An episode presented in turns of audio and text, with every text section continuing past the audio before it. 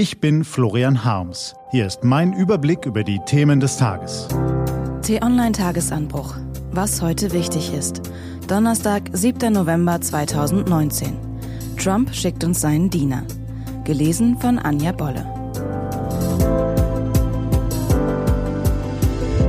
Bevor es losgeht, ein kurzer Spot.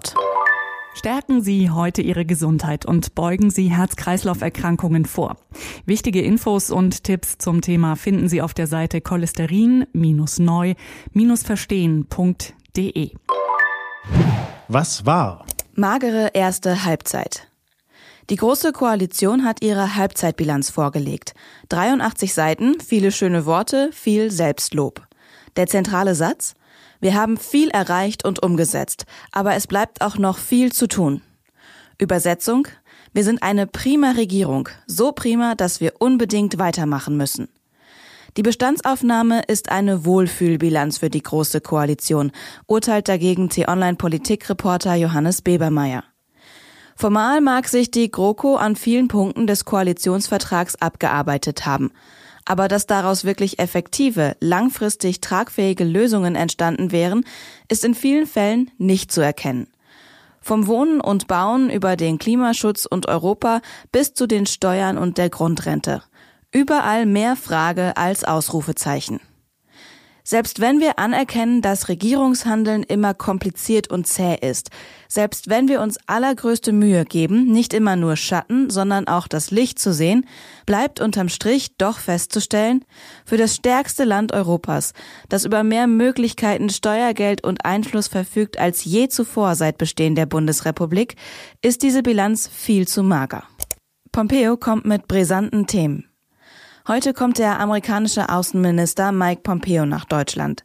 Im Gepäck hat der oberste Diplomat, der meist alles andere als diplomatisch auftritt, ein paar handfeste Interessen.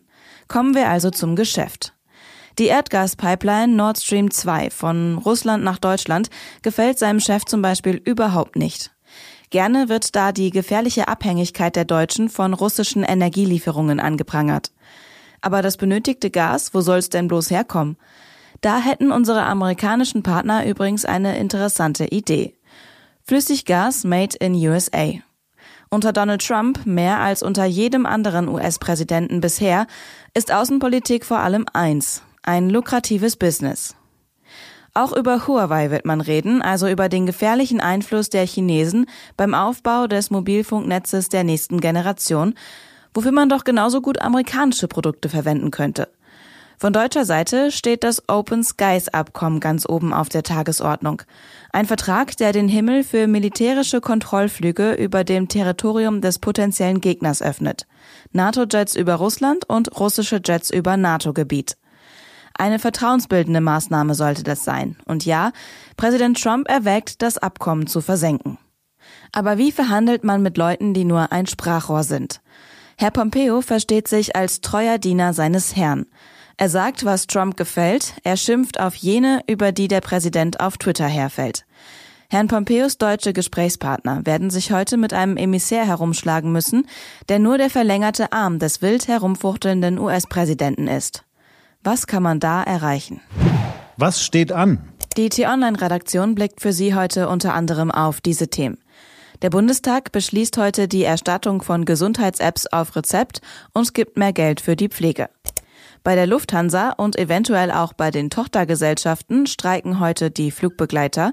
Und in Thüringen gibt der Landeswahlleiter heute das endgültige Ergebnis der Landtagswahl bekannt.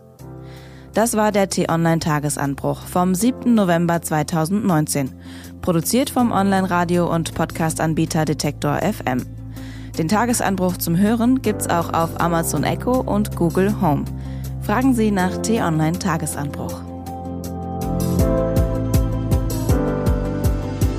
Wünsche Ihnen einen frohen Tag.